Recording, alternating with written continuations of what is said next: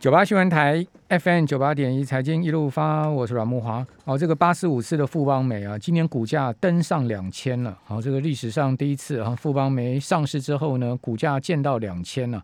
哦，这个股价今天盘中最高的时候啊，哦，曾经来到过两千零七十五。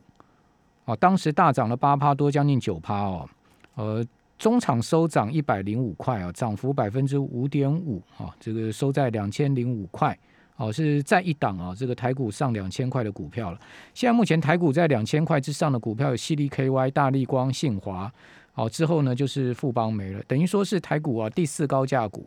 啊，有没有机会去挑战信华呢？因为信华股价在两千一百多块，不到两千二，哦，看起来呃也差不是很多了，哦，那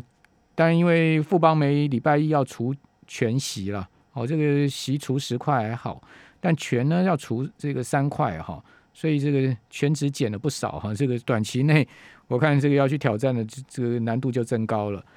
好，那这个电商的时代来临哦，你可以看到全世界哦这些电商股的股价哦哦都非常高，而且呢都给予啊超高本益比，哦，所以我觉得电商股啊不能用传统产业股来看，它基本上他们是一个科技业，而且呢法人给他们的本益比哦都是非常高的。而且主要呃看重他们未来的成长空间嘛，哦，并不是以 EPS 来计算的哈。呃，像韩国的电商股啦，那美国的亚马逊呢，哈，你说亚马逊到底是传产股还是科技股？当然是科技股啊，因为它是尖牙股里面的领头羊啊。哦，亚马逊的股价三千五百块美金一股啊，哦，这个真的是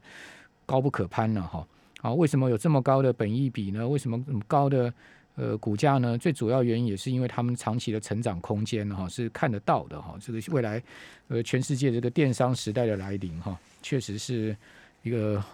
很重要的消费趋势的改变哈。好，那这个谈到消费趋势啊，谈到电商哈，哦，谈到科技业啊，就不能呃不谈半导体哈。半导体呢，其实就是这个科技里面最重要的支柱哈。那我们今天要来。访问 Smart 致富月刊的社长林正峰，哦，请教正峰呢，这一期 Smart 的呃七月号的封面报道故事叫半导体进入到超级周期啊，哦，那这一次致富月刊呢给我们的投资全图解，哦，从 IC 设计到 IC 制造到 IC 封测，哇，这个全部的供应链帮我们做一些呃全盘的解析啊，正峰你好，呃，阮安好，呃，各位听众朋友大家好，好，这个半导体进入到超级周期，因为我看到蛮多半导体设备厂的大老板哦，像是东京威力科创的社长啊，好，包括像是应材的 CEO 啊，都说未来十年是一个大大的一个投资周期，是这样吗？是哦，我像呃，其实半导体过去了大概在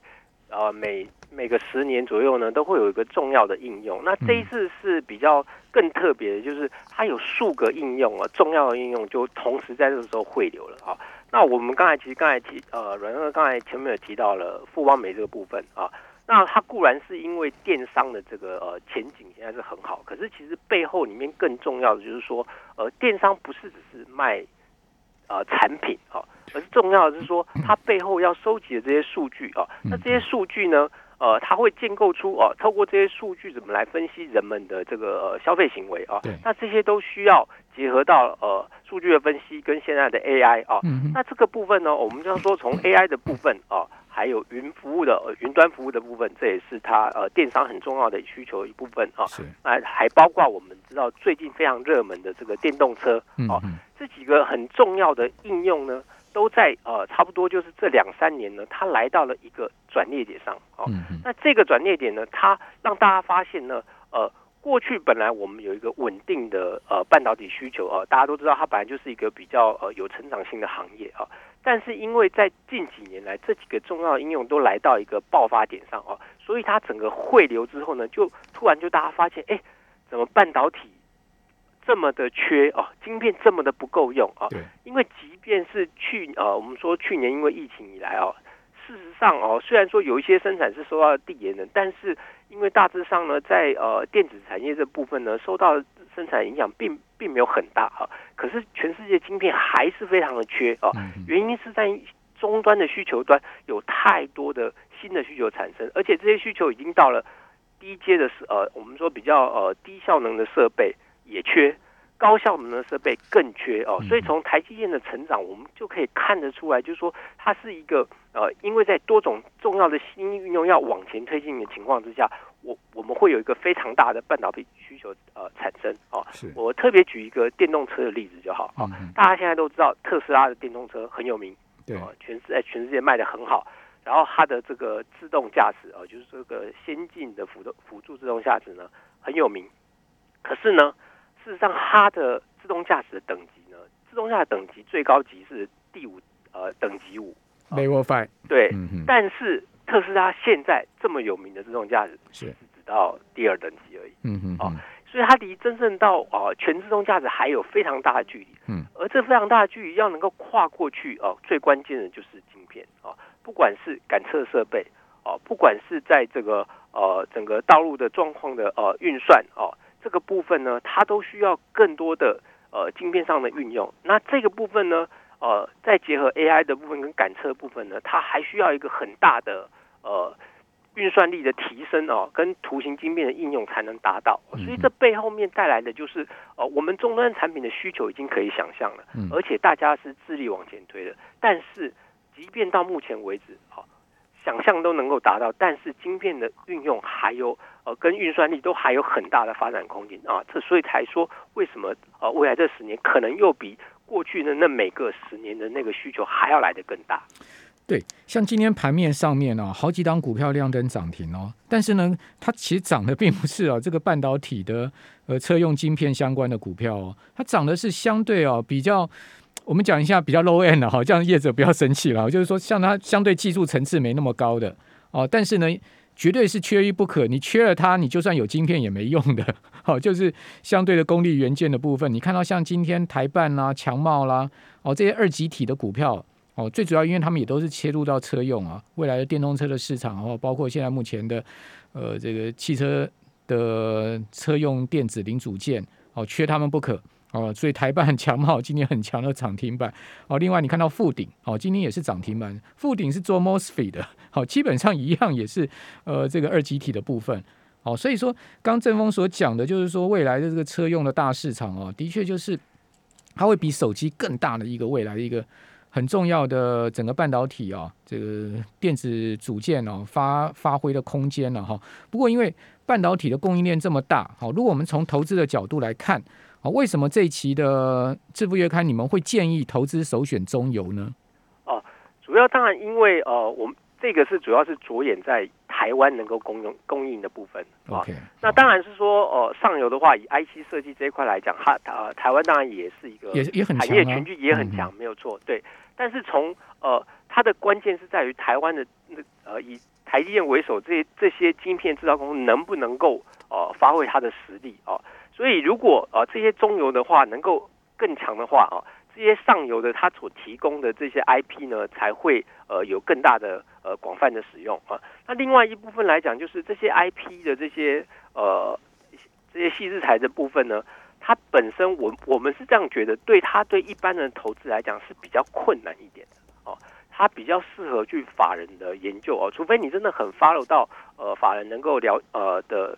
进一步在。对这家公司最近的状况哦，不然你是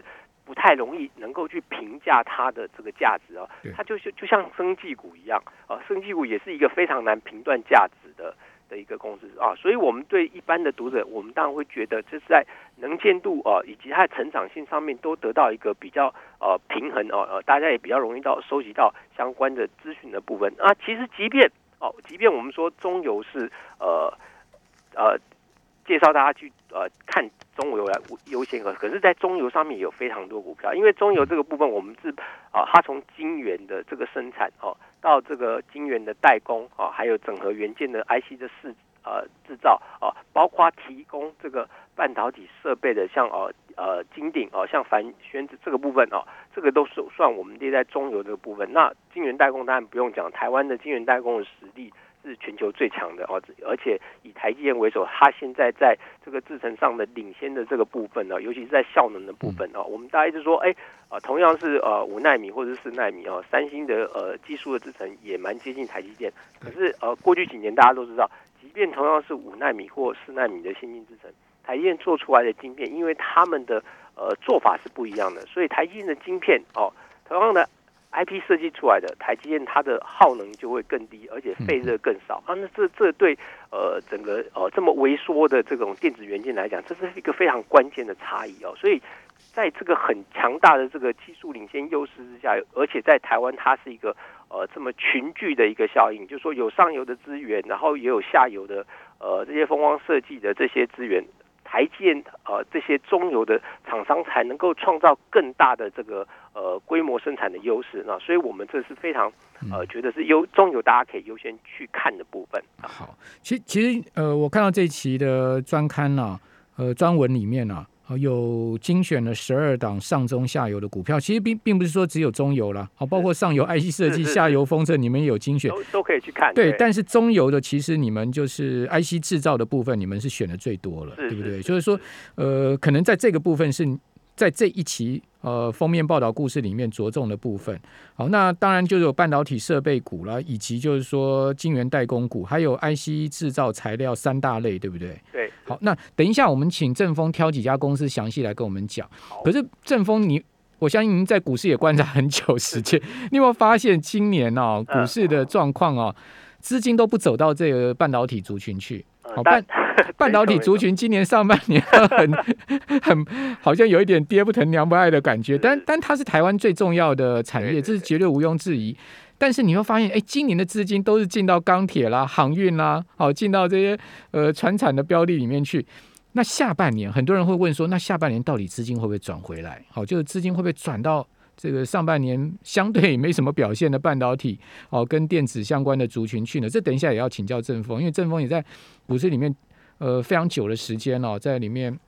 呃不但是观察，而且是呃本身也是实际的投资者啊，所以我们等一下呢就请正峰来帮我们解答这一系列的问题啊，因为蛮多人关心，以及呢帮我们挑选几家好的公司来帮我们详细的讲一讲啊。我们这边先休息一下，等一下我们再继续回到我们的节目现场。九八新闻台 FM 九八点一财经一路发，我是阮木华。哦，这电子族群呢，仍然是台股里面最大的族群了哈。虽然说今年上半年资金不到他们身上哈，但是呢，毕竟他们的整个呃上税公司的族群量哈，还是最大的哈。那其中呢，像是记忆体哦，就是很重要一块哦。如果半导体来讲，记忆体算是横跨这个上中下游也都有的产业哈。呃，像是今天一家记忆体的大厂哦，就宣布它的。这个呃赚的钱哦，这个记忆体模组厂就微刚啊，微刚是台湾最大的记忆体模组厂，就低润的模组厂哦，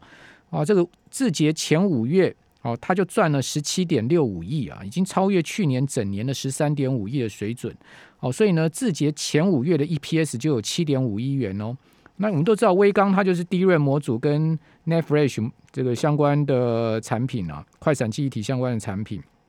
因为，呃，DRAM 啊，好，Netflix 的接单相当好，还有固态硬碟，呃，出货都相当的好啊。再加上记忆体价格走高嘛，所以微刚的五月营收是三十六点三四亿，哦，年增将近四成，而且创下历年的同期新高。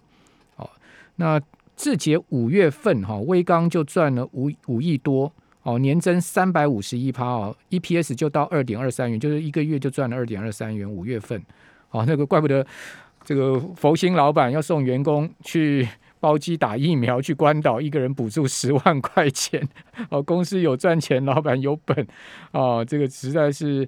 呃，也是大家最近都在谈论的一个焦点嘛，哈。好，那我们继续来请教 Smart 支付月刊的林正峰社长，哈，呃，正峰，你可以先回答我刚刚请教你问题，就是资金，你觉得下半年它会重回电子主流吗？先这样说了，就是说，呃，其实，在上一波呃的这个原物料行情的时候，就是两千零三年一直到两千零八年那一段的时候，其实电子股行情表现也不好，同跟现在是非常像。其实这跟财务的行为的研究上是非常一致，因为呃原物料走势的呃方法，它就是呃走得很快很急，很凶。那大部分财务行为里面，就是人就是对呃眼前的利益是觉得是优先的，所以他会有一个想法，就是说我其实可以现在现在先把啊我想要长期投资这些电子股的钱先拿出来，我先赶快去参与一下这个航海王的这个冒险，反正正在热头上。对对对对，然后呢，因为他的涨法就是哎涨停板，不然就是呃大跌或跌停板这样。那他只要希望说，也许我就赚个一两根涨停板啊，然后我抽出来之后，我回来我再回来我的长期投资，也许呃。我回来的时候，其实台积电还是在五百九十块没有动啊，确实最近都是这样的结果。那因为这个戏码，也就是说，呃，可能譬如说从这个望海，它从一百多块在快速往上飙的过程中呢，台积电是五百八、五百九，结果现在望海是三百五的时候呢，台积电还是 五百八、五百九。对，所以对他来讲说，哎，我知道台积电很好哦，我知道呃台湾的哦联发科很好，嗯。那我也知道他们是长期的这个呃投资的标的，对。可是呢，它现在就是从我们每天的这个资金流量来看呢，它就是越来越少啊。我们最近来看呢，电子股本来应该正常的时候呢，应该要占到五成啊。对。如果它会大涨的时候，通常是资金大概会到六成以上哦，甚至有时候好的时候会到七成多。嗯啊。那可是最近呢，因为运输类股几乎每天的占比都是在三十趴到五十趴之间浮动啊。那电子股就反而有时候会降到三十趴以下，所以我觉得主要是在这个哦资金的这个不回流的情况之下，所以会让有一些钱哦本来是长期投资的钱就先抽腿，然后就让它的股价会显得更弱哦。那这是一个呃重要现象。那第二个当然我觉得非常重要的是，呃台湾的这些电子公司有很重要的呃一个支柱来源，就是譬如说像这些国际型的公司，它最重要的买盘来源就是外资。对，哦。那外资呢？呃，自从这个呃今年以来呢，呃，确实对台湾的这个呃电子产业的行情呢，采取一个相对比较保守的看法。那自从五月之后呢，又相对好像又更保守。那五月之后，主要是因为台湾的这个疫情有爆发之后呢，他们可能有一点担心的哦，不是台湾厂商的技术问题跟生产问题，而是供应链是不是会受到影响？对，啊，就是说是不是会有？呃，因为疫情爆发的短暂的不能出货这个问题，染疫的问题，对染疫的问题，所以这个部分就是等于说，股市最讨厌就是不确定性。那现在对。呃，外资的眼光来看，他觉得有这个不确定性，所以他就会相对保守一点，但不是看坏，就是保守。所以我们去看最近外资在台股的这个呃持股变动情形，它它大部分就是卖一点买一点，卖一点买一点，它没有很大的动作，因为基本上美股的行情是好的哦。所以在这个结构之下，我觉得了哦，就是说下半年资金会不会重新回到电子产业上？关键是在于外资能不能带头重新再来点火啊？那外资能不能重新再来点火？要我觉得关键是要看这个呃外资眼中认为这个台湾的疫情是不是已经到了他们觉得可控、可预测的状态啊。那这个问题变成我也没办法回答 啊。就我相信 他们要疫苗开始，对他们现在应该是疫苗进度啊。如果现在台湾的疫苗进度进入一个稳定的供给，然后稳定的施打，然后。等于说，它这个呃，四打疫苗进程可以被合理推估的时候，我觉得那个时候资金就会呃回来啊。那至于它是什么时机呢？时间点呢，就真的不是我们现在能够预估的啊。那既然是这样子，所以我们现在投资半导体的话，我们就要用一些比较守株待兔的策略，对不对？因为就像刚您所讲的很有道理啊，就是说因为现在目前的资金效率的问题嘛。台积电都在原原地踏步嘛，我我我把钱放在台积电上面，我不如把台这个钱移去这个去冲浪去，就对不对？哦，等这个浪冲一冲完之后，我再回来台积电，台积电还在原地嘛，一张还是一张嘛，我又不用担心。对，所以这个资金效率的问题，刚刚郑峰讲的非常呃非常点到现在目前的现况哈。所以说呢，现在投资半导体的，我们可能就要用一些守株待兔，但因为毕竟都是好公司了，那正峰。在中游的部分，IC 制造的部分，呃，像 IC 制造材料、半导体设备跟整个晶圆代工，还有记忆体，好，这些你各帮我们挑一家公司来跟我们做一些呃你的观察好吗？好啊，我我觉得就是 IC 设计哦这个部分呢，当然我们觉得这个联发科，我们觉得是很值得大家来继续看哦。嗯。呃，当然，联发科它主要呢，就是我们都说 IC 设计是一代拳王啊，只有联联应该只有联发科在台湾是推翻了这件事。对，就是它每隔一段时间呢，也许会受到一点挫折啊，但是这个管理阶层真的很了不起啊，他们总是能找到一个突破的方式啊。就像联发科在四 G 时代，它的晶片做的呃